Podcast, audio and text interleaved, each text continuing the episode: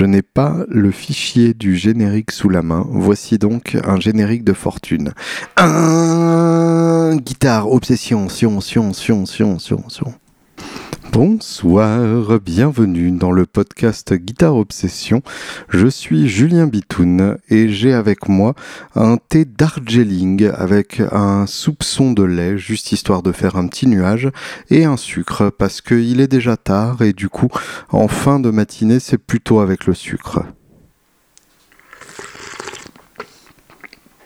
Tout d'abord, je tenais à vous présenter mes excuses pour ce retard de poste.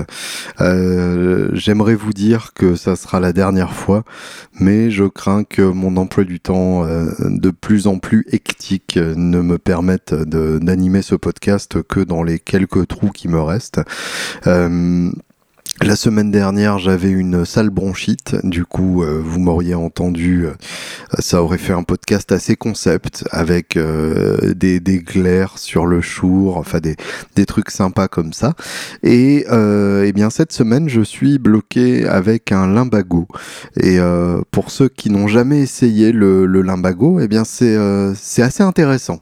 Alors je, je vous le déconseille si vous avez quoi que ce soit à faire, ne serait-ce qu'un endroit auquel vous rendre. Mais par contre, euh, si vous n'avez euh, rien à faire, euh, c'est hyper intéressant le limbago. Ça permet de, de découvrir des, douleurs à des endroits qu'on ne soupçonnait pas capables de douleur. Et ça permet de, transformer les, tâches du quotidien, comme aller pisser ou aller se faire un thé, en, véritable aventure de douleur. Donc c'est c'est quelque chose d'assez chouette. Hein, si si vous avez, euh, si, si vous êtes en, en manque d'aventure humaine, je pense que c'est, c'est un truc euh, à expérimenter. Euh, blague à part, voilà, je suis comme un con avec euh, avec le dos dans tous les sens. Et bah, vu l'emploi du temps qui m'attend dans les semaines à venir, ça risque de pas forcément s'arranger tout de suite. Entre la préparation de l'album, puisque là on est en plein mix et c'est c'est extrêmement jouissif à faire puisque puisque c'est un mix euh, où il n'y a rien à rattraper en termes de, prise, c'est pas de la réparation, c'est vraiment des choix sonores et du coup euh, ça pose aussi pas mal de questions. Mais euh, Mika, donc l'ingé son qui a fait les, prises de l'album, s'y est collé et il est arrivé à quelque chose d'assez fantastique. Je suis vraiment très très content de ce que ça donne. donc entre la préparation de la sortie de l'album, entre Woodbrass évidemment qui reste toujours un plein temps. Euh, entre les deux livres qui devraient sortir euh, autour de Noël sur lesquels je, je bosse en ce moment, euh, les concerts qui se profilent aussi à l'horizon, notamment le 23 juillet à Puy-Méras, un concert où nous serons donc à l'affiche avec Laura Cox, Jessie Lee Houillet et Chris Slade, Monsieur Chris Slade, alias le chauve qui joue dans ACDC quand c'est pas le bon batteur. Un concert donc qui mérite largement d'être venu voir ou de venir voir, hein, selon euh, votre maîtrise de, de, la langue française. Euh, puis Meras qui est donc dans le 84 euh, aux alentours de, Nîmes, euh, Marseille, euh, Montpellier. Bref, si vous êtes dans le bas de la carte, ça vaut le coup de vous déplacer. Donc le dimanche 23 juillet.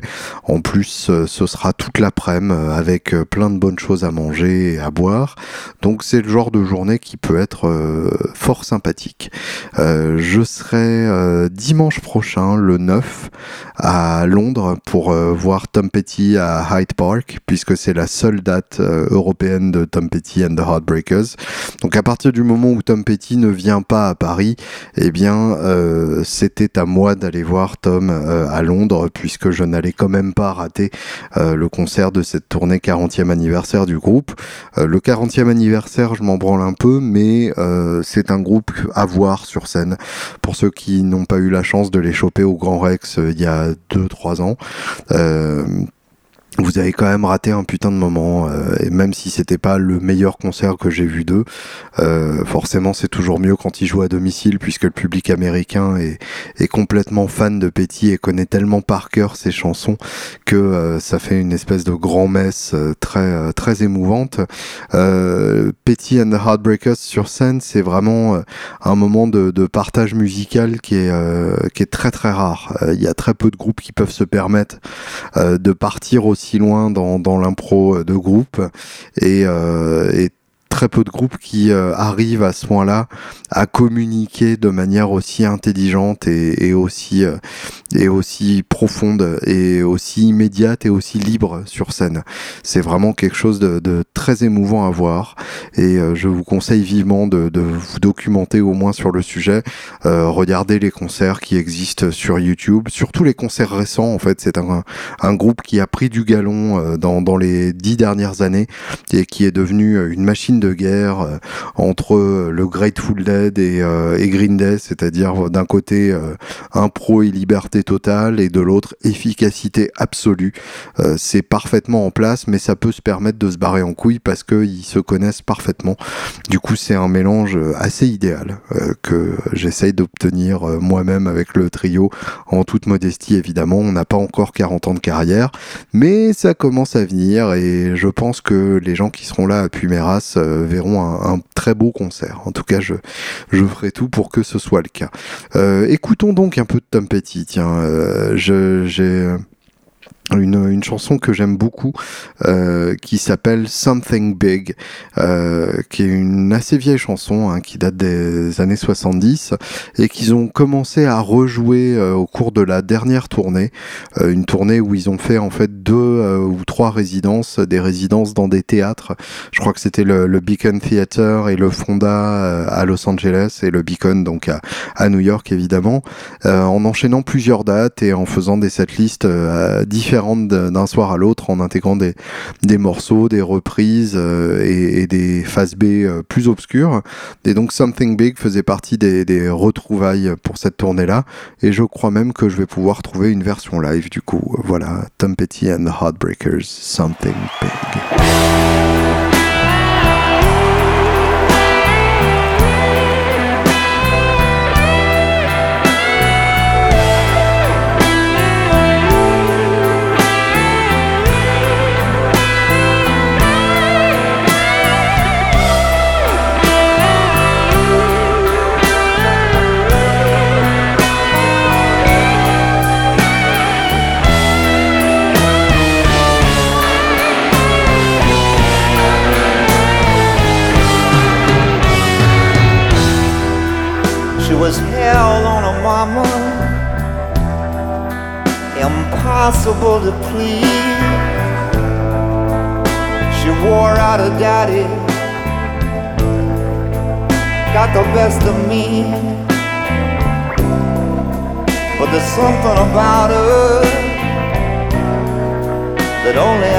See, and that's good enough.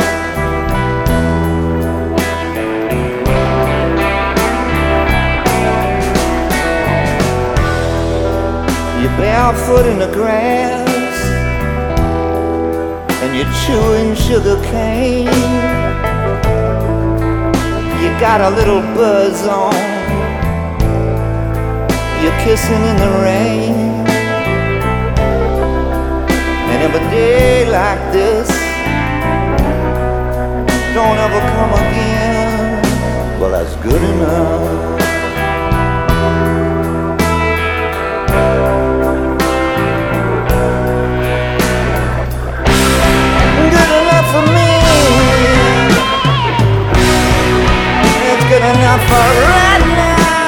Toujours au rayon des concerts que j'ai prévus euh, dans pas longtemps, et eh bien dès lundi, euh, le 3 euh, juillet, je serai à Bercy pour voir les Foo Fighters. Alors j'avais pas prévu d'y aller forcément à l'origine. Je vous avais parlé de ce concert, je vous avais dit si quelqu'un se sent de m'offrir la place, tout ça, tout ça. D'ailleurs, personne ne s'est manifesté. Hein, je dois vous avouer que, que, je suis un peu déçu. Et euh, finalement, bah, j'ai écouté euh, le single que, les Foo Fighters ont posté euh, en vidéo il y a pas longtemps. Alors le clip est assez laid. Euh, ils sont donc grimés en vieux et c'est une euh, révolte euh, en maison de retraite. Alors, d'une part, c'est quand même un, lieu commun des clips qui n'avaient pas besoin de ressortir, puisqu'on a déjà vu le, plan des, dizaines de fois. Et en plus de ça, je trouve que c'est pas forcément un clip très très beau. Les guitares sont pas très bien mises en valeur et, et finalement, ça sert à rien. Et du coup, eh bien, je préfère la version sans image où il y a que l'audio parce que bah, ce titre qui s'appelle donc Run et qu'ils ont sorti il y, a, deux semaines, je crois, quelque chose comme ça, représente ce que les Foo Fighters ont fait de mieux depuis très longtemps. petit résumé des épisodes précédents, les Foo Fighters, c'est donc pour ceux qui n'ont rien suivi et qui assument leur ignorance crasse, le groupe de Dave Grohl qui était évidemment le batteur de Nirvana qui a monté donc les Foo Fighters en 94, euh, dès la fin euh, prématurée évidemment de Nirvana. Euh, premier album en 95, l'album Foo Fighters avec donc le, le, pistolet laser sur la sur la pochette. l'album sur lequel on retrouve notamment le, le premier single des, des, Foo Fighters, This Is the Core, qui était déjà un, un excellent titre. the Color and the Shape qui sort en 97, où là on a un, un son déjà nettement plus pop. Euh, le, premier album était euh, limite punk euh, avec quand même le côté très mélodique toujours présent chez Grohl. là, on a des titres comme Monkey Ranch ou My Hero ou Everlong qui sont vraiment des, des, très gros singles et qui pour le coup ont un son très J'aime pas le terme FM parce que euh, il est devenu synonyme de Bon Jovi, mais en tout cas qui sont très euh, très mélodiques et avec des mélodies assez immédiates. Euh, 99, There is Nothing Left to Lose, même euh, même filon avec Learn to Fly notamment qui est le, très gros single de cet album. One by One en 2002 qui est un album que j'aime beaucoup, ne serait-ce que pour le premier titre, All My Life. Euh, qui commence par un, ostinato rythmique qui est vraiment très chouette euh, avant que ça explose. C'est un truc très chouette. Low qui est un très très beau single. Euh, Times Like This qui évidemment est un single incroyable avec un, un riff qui, si je me souviens bien, est du 7-8 donc qui, qui a l'air de se conclure mais que ne se conclut pas vraiment un côté assez instable comme ça du riff qui marche très très bien. Euh, un, putain d'album hein, finalement. Euh, je vais vous faire écouter un petit passage de All My Life parce que ça mérite vraiment euh, cette manière de ramoner genre. Ça marche tellement bien. c'est mon côté c'est mon côté musique militaire refoulée comme ça qui, qui me parle profondément.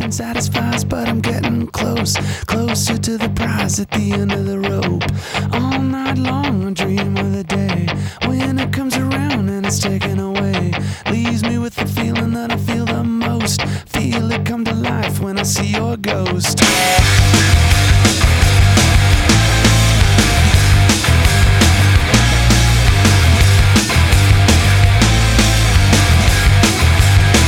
Et euh, tout ça dans un sens de l'humour général qui est vraiment chouette. Euh, les, clips des Foo Fighters sont en, général assez, euh, assez absurdes et assez stupides, et en même temps très beaux. Je pense notamment euh, au, au, clip de Low dans lequel on le voit passer un week-end de débauche absolue en compagnie de, Jack Black.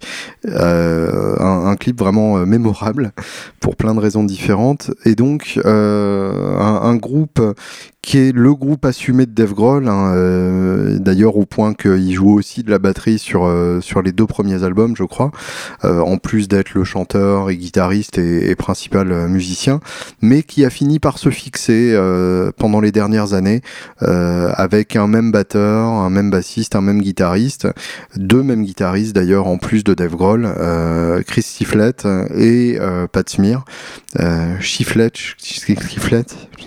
Chris, hein, Chrisou, euh, et Pat Smear, donc est euh, évidemment le, guitariste qui avait assuré la deuxième guitare pour la dernière tournée de, Nirvana, euh, et qui est issu du groupe de punk de Los Angeles, The Germs, donc qui est, un peu la caution punk des, des Foo Fighters, histoire de rappeler que qu'ils viennent de là aussi.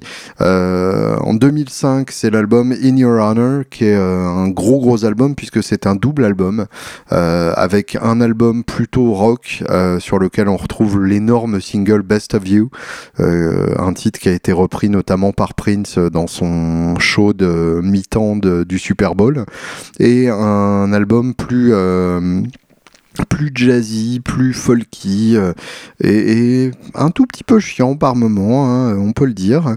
Euh, même si euh, il y a des invités incroyables qui qui ne suffisent pas à relever le, le, débat, mais qui sont quand même présents et ça fait bien plaisir. Notamment Josh Home, donc des des Queens of the Stone Age, John Paul Jones qui joue de la mandoline. Et oui, eux quand ils invitent le bassiste de Led Zepp, c'est pour faire de la mandoline.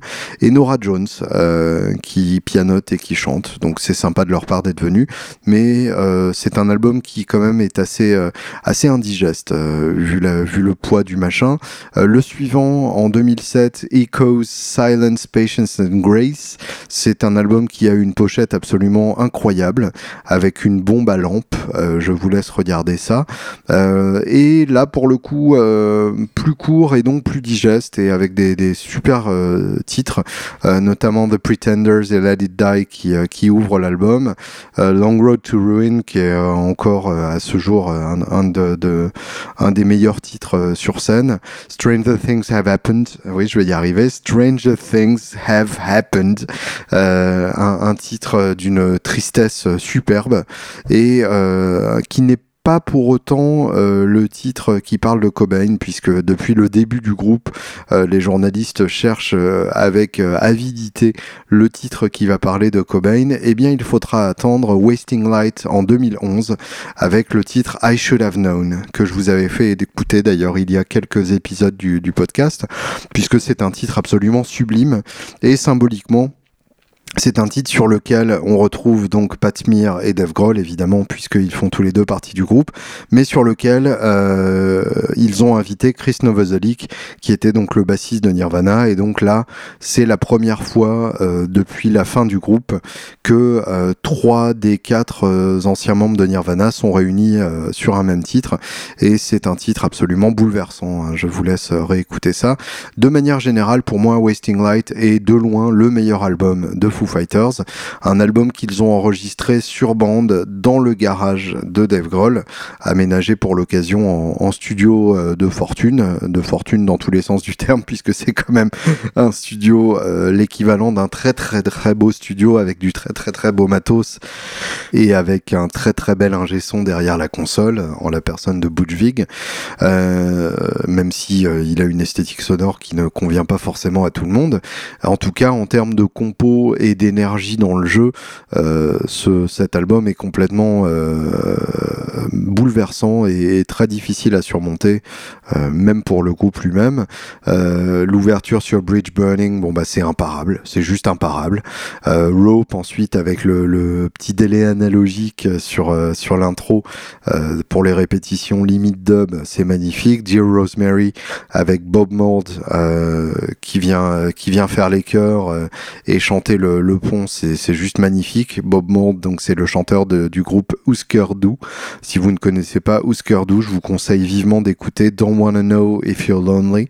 Euh, tiens d'ailleurs, on va en écouter un petit passage de Don't Wanna Know If You're Lonely. Ça mérite largement d'être écouté.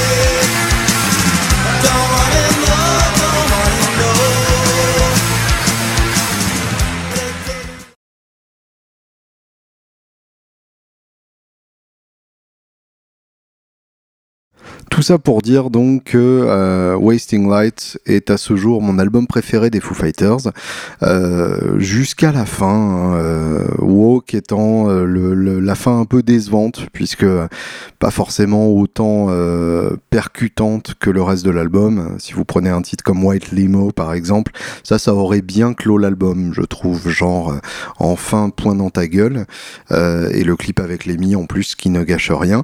et puis après ça se gâte puisque c'est Sonic Highways, euh, l'album de 2014. Sonic Highways qui en fait est euh, la bande originale d'un documentaire plus qu'un album à proprement parler. Euh, je vous avais déjà parlé de, cette série de documentaires qui en fait était la visite de six villes américaines à travers la musique. donc Seattle, New York, Los Angeles. Nashville, Chicago et je sais plus. Euh, Washington, je crois, Washington DC, bizarrement, avec une interview d'Obama en prime. Euh, et donc Sonic Highways, c'était euh, un, un, titre par euh, épisode, et à chaque fois, donc ils, enregistraient le titre en question dans la ville, après l'avoir écrit dans la ville, donc pour bien s'imprégner de, de, la ville en question. Et il faut croire que c'est pas un groupe qui bosse bien quand il est sous la pression d'écrire un titre pour le soir même. C'est-à-dire que là, les titres n'ont pas grand intérêt en termes de compo, on n'est pas vraiment dans les chefs-d'œuvre du groupe. Alors évidemment, le son est excellent, c'est très bien joué, mais euh, on s'emmerde un peu et ça sent un peu le vide, euh, tout ça. Et du coup, c'est pour ça que euh, j'hésitais un peu à, prendre mes places pour, pour Bercy. Et puis donc, ils ont sorti ce single Run, qui sera extrait de Concrete and Gold. Concrete and Gold qui sort le 15 septembre et qui est un album produit par Greg Kirsten. Greg Kirsten, euh, qui est le producteur que tout le monde s'arrache à l'heure actuelle, qui a fait Sia, qui a fait euh, euh, Pink, je crois, ou Adele. Oui, Adele, c'est ça. Euh, bref, qui est un producteur de pop et euh, qui a priori n'a rien à faire dans, le milieu rock du des Foo Fighters, mais justement, c'est une juxtaposition qui leur va bien, plutôt qu'un Budwig qui les pousse dans la direction où ils ont tendance à aller naturellement. Là, on se dit qu'il leur a peut-être fait violence et en tout cas à l'écoute de Run, eh bien c'est une véritable réussite. Euh, Run qui est un titre euh, complexe hein, pour les Foo Fighters, en tout cas hein, on n'est pas non plus dans du Genesis, mais euh, c'est un titre où il y a pas mal de parties différentes. un titre qui dure quand même c'est 6 minutes 22 tout mouillé, non 5 minutes 24 pour la version audio uniquement. 6 minutes 22 ça doit être la version avec le clip, avec l'intro du clip et l'outro du clip, comme ça ne se fait plus normalement depuis euh, Thriller de Michael Jackson. Mais bref, euh, c'est donc un titre euh, dans lequel il y a pas mal de parties différentes qui se baladent d'une ambiance à l'autre et avec à chaque fois une, une vraie ambiance intéressante.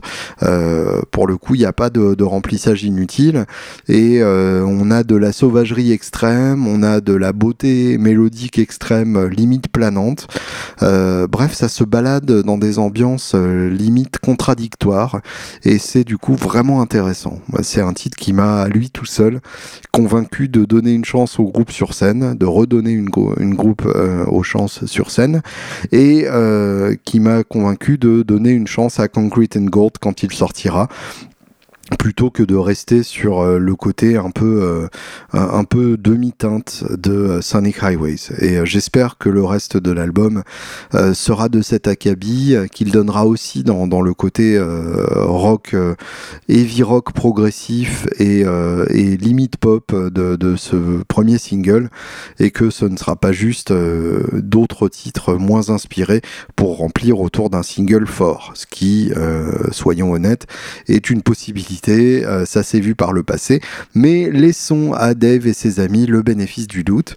Et puis, bah, il faut leur reconnaître quand même euh, ce qui est à César, c'est que les Foo Fighters ont le, chic pour faire le buzz.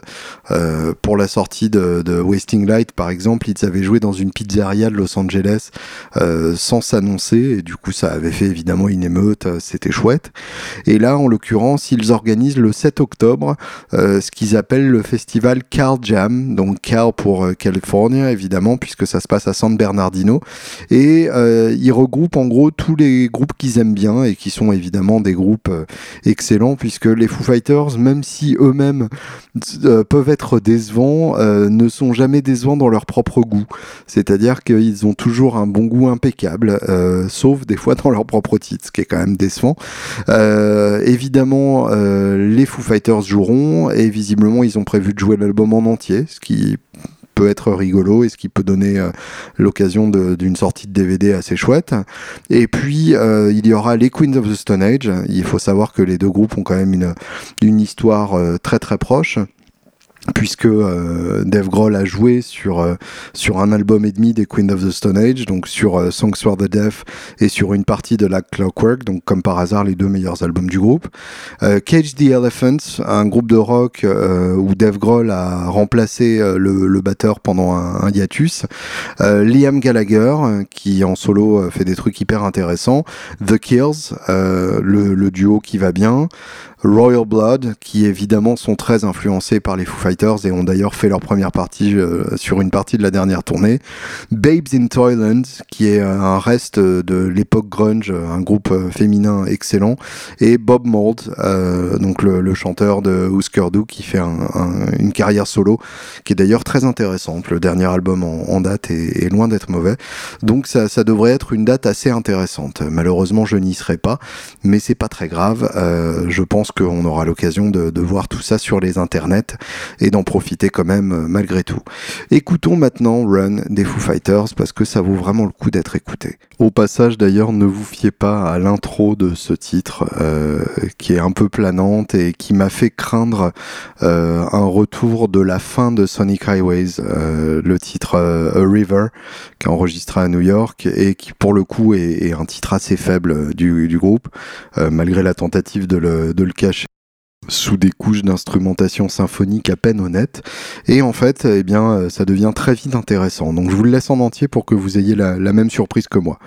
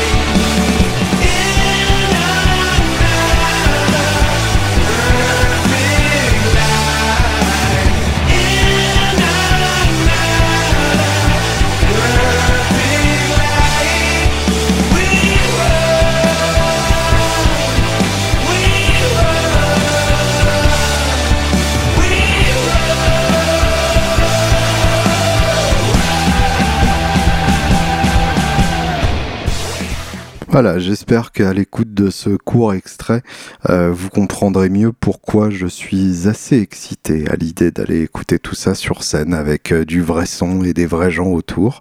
Je pense que ça va être assez rigolo. Euh, et puis Bercy, mine de rien, c'est quand même une chouette salle. J'ai souvent entendu du beau son là-bas, à part quand c'était Ozzy Osbourne. Mais bon, Ozzy Osbourne, c'est un peu particulier, forcément. et en plus, c'était Guzzy à la guitare, donc au niveau son de gratte, c'était pas la règle Bon, après, je m'étais bien éclaté quand même parce que c'était Korn en première partie et que ça me rappelle ma folle adolescence. Bref, euh, et, d'ailleurs, oui, encore euh, une, une, parenthèse interminable. Je vous rappelle que Julien Lage, euh, le guitariste dont je vous avais parlé, qui est entre le jazz et John Zorn, sera au Duc des Lombards le 5 juillet. Donc, ça vaut vraiment le coup d'aller d'aller écouter cet homme-là. je vous conseille vivement de jeter une oreille sur Arclight, son dernier album. Et l'album aussi qui l'a sorti euh, avec euh, Chris Eldridge qui s'appelle Mount Royal qui est un album purement acoustique avec deux acoustiques et c'est tout. Et deux acoustiques qui sont joués par des gens qui savent jouer de l'acoustique. Un truc vraiment magnifique. Donc encore une fois Mount Royal de Chris Eldridge et Julien Lage. Parlons un peu de guitare tiens parce que mine de rien on parle beaucoup de musique mais pour un podcast qui s'appelle Guitare Obsession, il serait quand même un peu temps de recentrer le débat. Euh, non pas d'ailleurs que euh, je sois particulièrement euh, anxieux de recentrer le débat, puisque je trouve que la musique c'est quand même de la guitare, même si l'inverse n'est pas toujours vrai. je voulais parler un tout petit peu de, du CITES et du palissandre, puisque c'est un sujet qui a fait couler beaucoup d'encre ces derniers temps. Et juste titre. Hein, c'est un grand changement euh, pour, euh, pour beaucoup d'entre nous. donc pour résumer un peu, et d'ailleurs il y a, y, a, beaucoup d'infos qui circulent là-dessus et, beaucoup qui n'est pas forcément très très accurate, hein, très vrai. donc là la législation est passée euh, au 1er janvier 2017 et euh, le palissandre rentre maintenant dans une nouvelle catégorie du CITES. Le CITES qui est donc l'organisation euh, chargée de la protection de la faune et de la flore à l'échelle mondiale, qui empêche par exemple qu'on importe de, de l'ivoire en France, qu'on tue des serpents pour ramener leur peau pour faire des, des magnifiques bottes de chanteurs de de base. Euh, bref, qui a une qui a une mission euh, qui d'une part est assez ingrate parce que forcément euh, les gens vont forcément gueuler quand on les empêche de, faire ce genre de choses sans voir l'intérêt à, long terme et d'autre part une mission qui n'est pas évidente à, à faire respecter puisque il y a des telle somme en jeu dans ce genre de business que euh, il y aura toujours des tentatives de, de, contrevenir à ces lois-là et à ces règles-là. Euh, je vous laisse imaginer euh, le, prix d'un stock d'ivoire malgré le, CITES. On arrive à des sommes d'autant plus délirantes que c'est interdit. vous connaissez en tant que guitariste le syndrome avec le palissandre brésilien. Depuis que le, le depuis que le palissandre brésilien est interdit à la coupe, c'est devenu une option euh, au prix absolument délirant, alors qu'avant, euh, tout le monde s'en foutait de savoir d'où venait le palissandre. Euh, il a toujours été brésilien, même sur les grattes à pas cher des années 50 et 60. la touche sur les, les Dan électro des années 60 est en palissandre brésilien, tout simplement parce qu'à l'époque, bah, c'était ce qu'il y avait comme palissandre. Et on ne faisait pas le choix du brésilien pour une quelconque raison sonore qui existe euh, ou pas, et pour une quelconque raison visuelle qui existe ou pas. Euh, j'ai vu des palissandres indiens euh, beaucoup plus figurés que certains palissandres brésiliens, et j'ai essayé des palissandres de Madagascar qui sonnaient beaucoup mieux que certains palissandres brésiliens.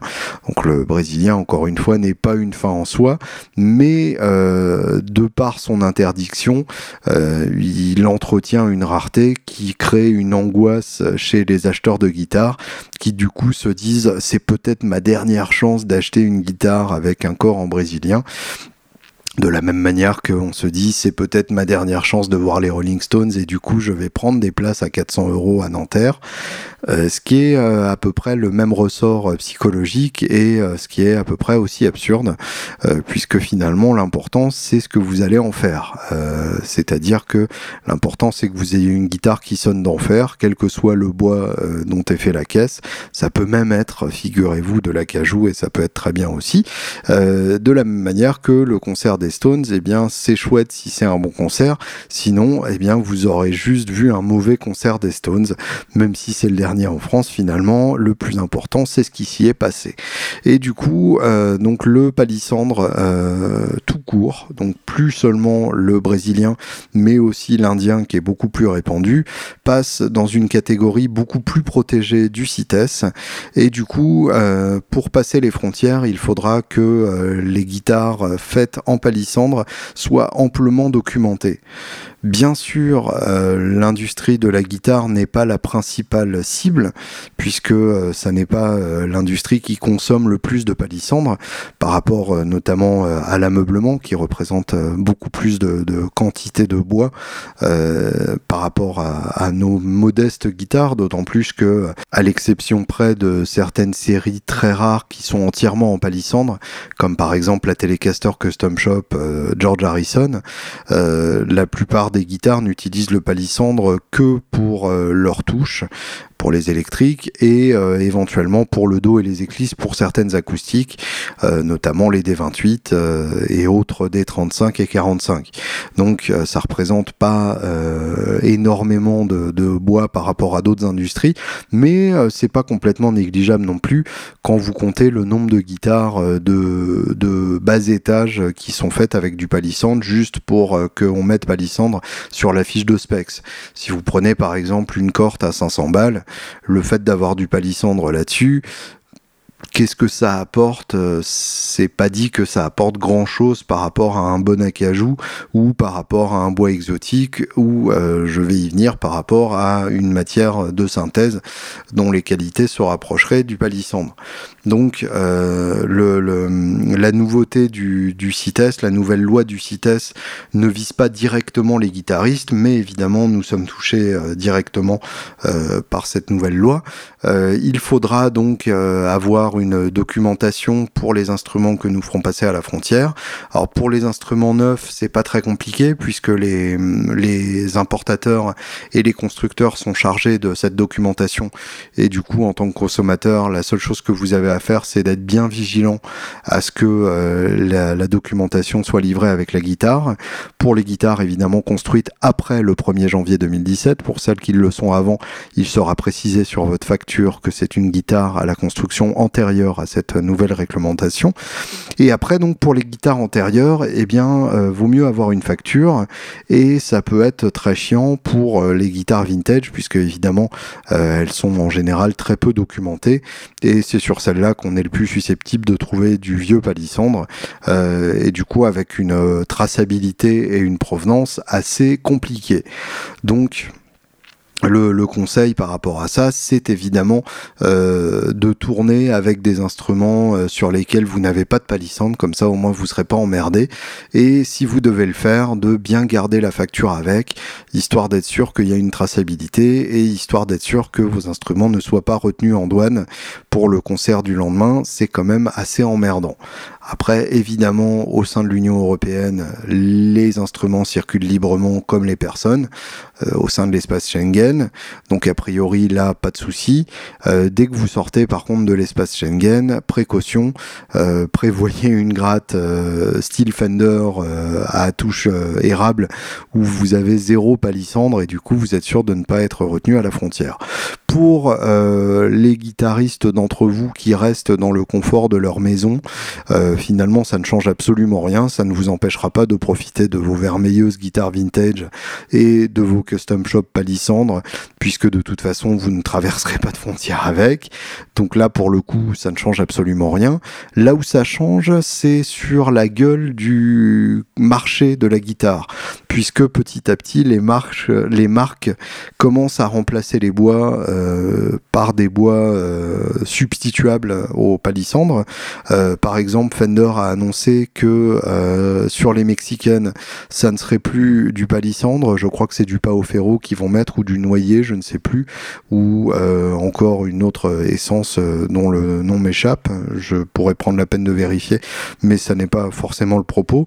Et sur les American Pro ou American Elite, je me souviens plus comment s'appelle le haut de gamme à l'heure actuelle de, la gamme américaine, celles qui ont remplacé les Deluxe en gros ce sera de l'ébène euh, plutôt que du palissandre. Alors pour le coup, euh, remplacé par de l'ébène, je suis pas forcément convaincu. Euh, d'une part parce que euh, l'ébène sera le prochain bois forcément sur les listings du CITES, puisque c'est un bois qui n'est pas si abondant que ça, malgré la, tentative de Taylor de maintenir des stocks d'ébène suffisants pour satisfaire leur, leur, consommation énorme, puisque Taylor met de l'ébène sur toutes ses touches, quelle que soit la série, même les JS Mini, c'est une touche en, en, ébène, donc forcément euh, ça leur demande énormément de ressources. Ils ont acheté une scierie euh, au Gabon euh, qui, gère et qui du coup leur permet de, gérer ce bois de manière à peu près durable et en même temps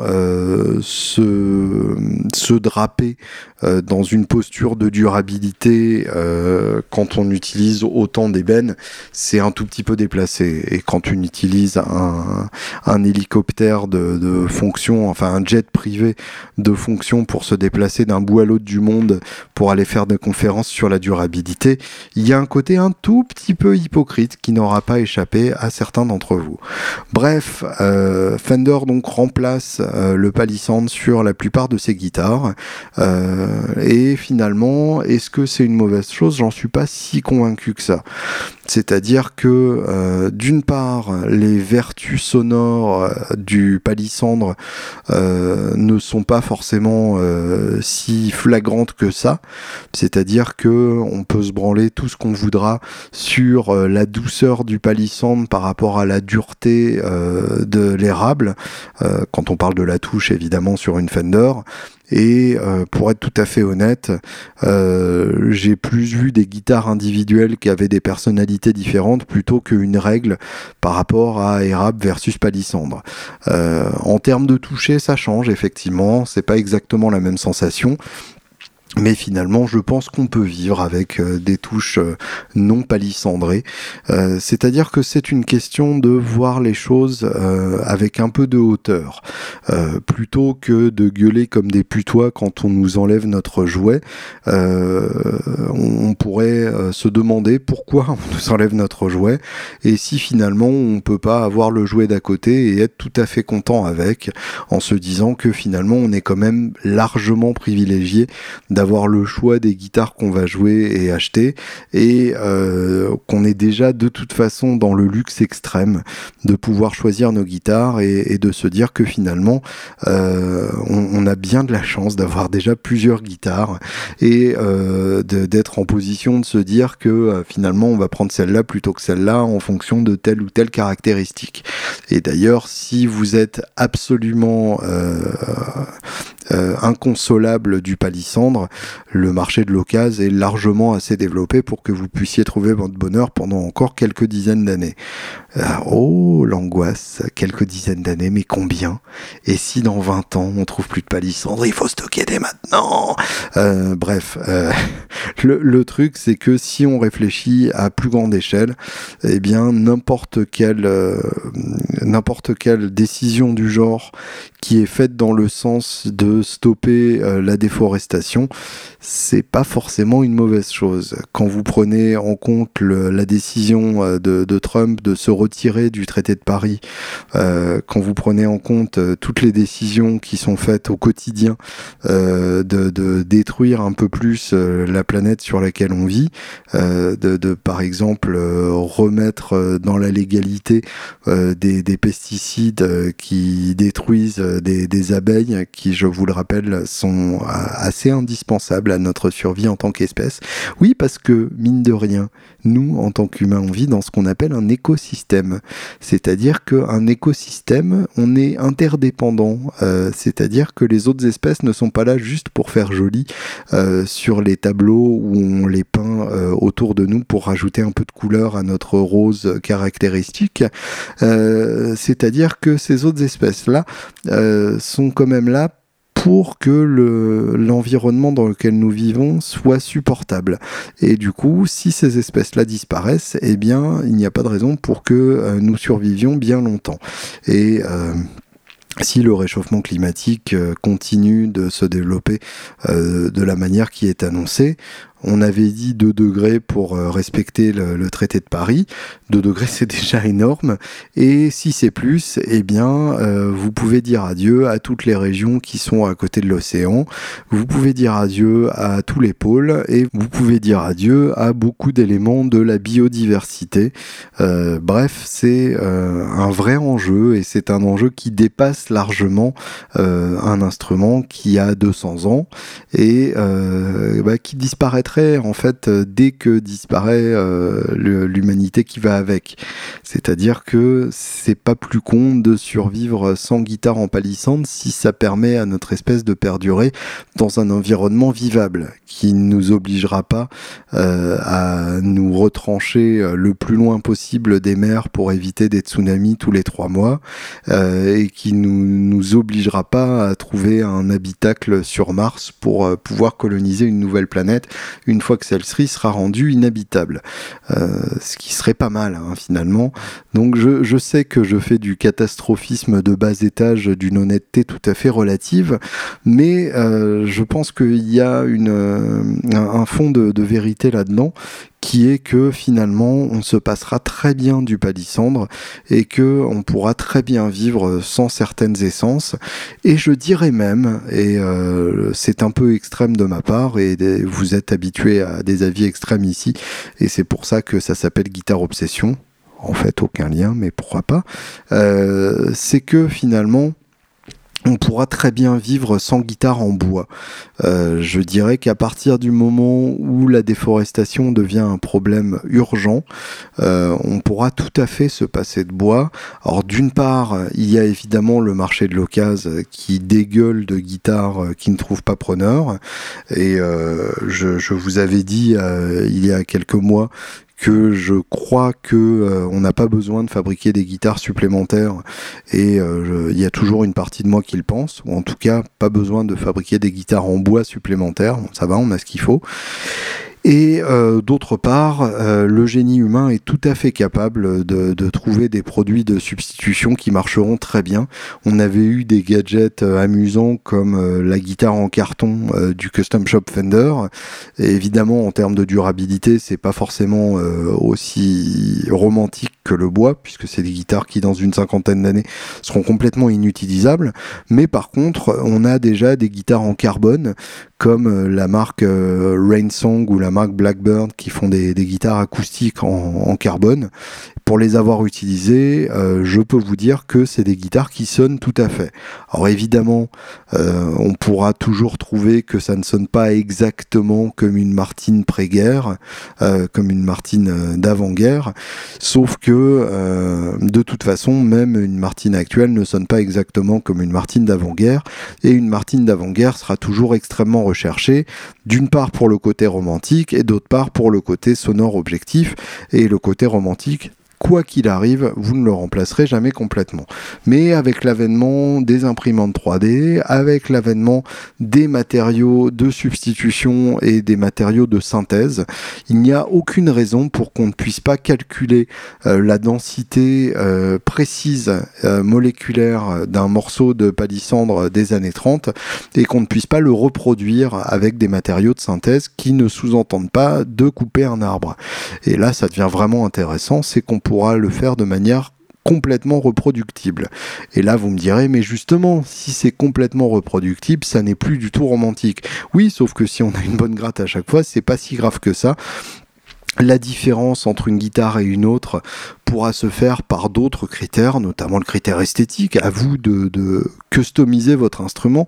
J'ai par exemple vu récemment la chanteuse Jane, euh, qui est une chanteuse euh, française qui cartonne dans le monde entier à l'heure actuelle, qui tourne avec une euh, Little Martin, la petite Martine LX1E, et cette, mini Martine eh bien, se retrouve customisée par elle avec du Sharpie sur la table. Sharpie, donc c'est les, crayons, enfin les, stylos noirs de tableau, et elle a fait une très très belle customisation sur sa table.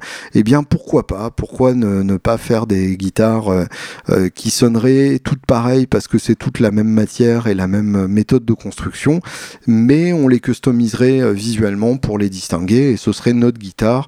Et finalement, on se rendrait compte que ce qu'on fait dessus est beaucoup plus important que le fait d'écouter un sol pendant quelques heures en se masturbant furieusement en se disant qu'elle sonne mieux que celle du voisin je me regarde aussi en disant ça, puisque je suis au moins aussi coupable que la plupart d'entre nous euh, de, ce délit de, de masturbation qui n'est pas de la musique et qui n'a rien à voir avec la musique. Et d'ailleurs, si on faisait des guitares euh, en matériaux euh, composites, ça permettrait d'avoir des guitares à pas cher qui sonnent, puisque évidemment les matériaux composites coûtent moins cher à la fabrication que de faire venir des bois plus ou moins exotiques et plus ou moins moins documenté des quatre coins du monde. Là, les matériaux composites, vous pouvez évidemment les fabriquer dans votre jardin et ça permet d'avoir des guitares moins coûteuses. Euh, donc du coup, de pas gâcher des arbres pour des guitares à 300 balles qui évidemment ne sonneront pas puisque euh, la plupart du coût de revient euh, a été dépensé pour des bois de mauvaise qualité et que de toute façon l'assemblage coûtera exactement la même chose si c'est des, matériaux de, de synthèse. Et après ça, donc, euh, ça n'empêche pas de garder euh, des vrais bois euh, un peu rigolos pour les guitares haut de gamme et qui, dans ce cas-là, intégreront dans leur prix le coût de replantage d'arbres et de compensation en empreinte carbone de la déforestation qui est entraînée par le fait d'avoir coupé, d'avoir coupé un koa ou d'avoir coupé un palissandre, justement. Donc, il y a des solutions et je pense que ça passe notamment par, changement des, par un changement des habitudes de consommation des guitaristes. Et euh, je suis très mal placé pour dire ça en tant que gérant d'un showroom qui se spécialise dans les guitares en bois, mais euh, je suis moi aussi prêt à montrer l'exemple et euh, je pense qu'on ferait bien tous, autant qu'on est, de, de se prendre en main et de se pencher un peu sérieusement sur ce qui se propose à nous en matière de matériaux de synthèse et composites qui sonne. À vous, donc la balle est dans votre camp. S'il y a des luthiers parmi vous qui ont déjà développé euh, des, prototypes dans cet esprit-là, je serais très curieux de vous interviewer et d'en parler euh, plus longuement euh, à cette antenne. Et en attendant, donc, mon mail est à votre disposition pour vos réactions à ce sujet-là. Julien Bitoun, tout attaché, à gmail.com. Je vous quitte sur un peu de musique hein, pour changer et euh, je voulais vous parler euh, de deux concerts que j'ai vus au Download Festival en banlieue parisienne. Un Download Festival qui m'a redonné goût au festival tellement c'était chouette. Euh, il faisait bien chaud et en même temps il y avait que des gens sympas. L'esprit général était excellent et après le, son des concerts était pas forcément fantastique. Je sais pas ce qui s'est passé. S'ils avaient une uniquement embaucher des, unijambistes pour mixer tout ça, mais en même temps, euh, l'esprit était tellement bon et, euh, et, la camaraderie tellement franche que ça m'a vite fait oublier tout ça. J'ai vu Gojira euh, le vendredi soir, qui était imparable. Vraiment, Gojira sur scène, c'est d'une précision suisse et ça sonne d'enfer. Custom Shop Jackson et Charvel sur scène, valeur sûre et en même temps ça marche tellement bien le coup mono micro pour le deuxième guitariste et euh, ça lui va bien puisque le mono micro c'est la vie. Et puis Slayer le lendemain, le, samedi soir. Et Slayer pour moi c'est comme l'eau, c'est-à-dire quand on n'a pas euh, envie d'écouter de musique, on écoute Slayer et ça marche toujours. Tout simplement parce que c'est l'un des meilleurs groupes de métal de tous les temps l'un des groupes euh, aux riffs les plus vicieux et les plus imparables et surtout l'un des groupes au groove le plus marqué. Je sais que Slayer et groove dans la même phrase, ça va peut-être en choquer certains, mais je vous propose qu'on se quitte sur un des titres les plus groovy de Slayer. Je vous laisse écouter ça. Écoutez donc à quel point ça peut se danser en tapant des mains et euh, que ça ne dépareillerait pas un samedi soir au Macumba de Lyon. Bonne soirée à toutes et tous au Macumba de Lyon. Bonne semaine et à la semaine prochaine.